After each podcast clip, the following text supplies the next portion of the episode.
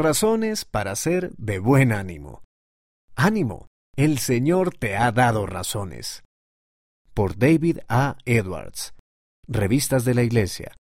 El Señor nos ha extendido muchas invitaciones y suele repetir las que son importantes. Por ejemplo, ¿cuántas veces ha dicho Él algo como Venid a mí? Una invitación que encontrarás repetidas veces en las Escrituras es esta. Sed de buen ánimo. A veces, el Señor dice esto cuando su pueblo está tratando de seguirlo, pero está afrontando oposición y pruebas. Y cuando Él nos invita a ser de buen ánimo, suele darnos las razones por las que nos alienta a ser felices. Por ejemplo, Él dijo en una ocasión, No obstante, sed de buen ánimo, porque yo os guiaré. De vosotros son el reino y sus bendiciones, y las riquezas de la eternidad son vuestras. Analicemos esto.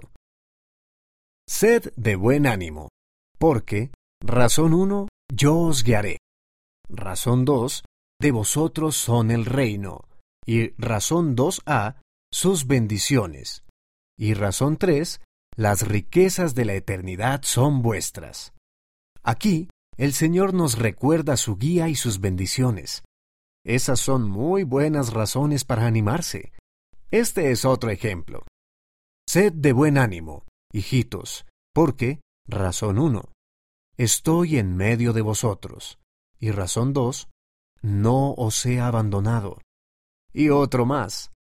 Sed de buen ánimo, pues, y no temáis, porque, razón 1, yo, el Señor, estoy con vosotros. Y razón 2, os ampararé.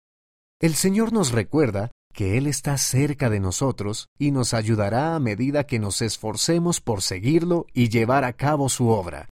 Entonces podremos seguir nuestro camino con confianza y sí, con ánimo. Después de todo, el plan del Padre Celestial es el plan de felicidad, y el guardar los mandamientos del Señor es vivir de una manera feliz.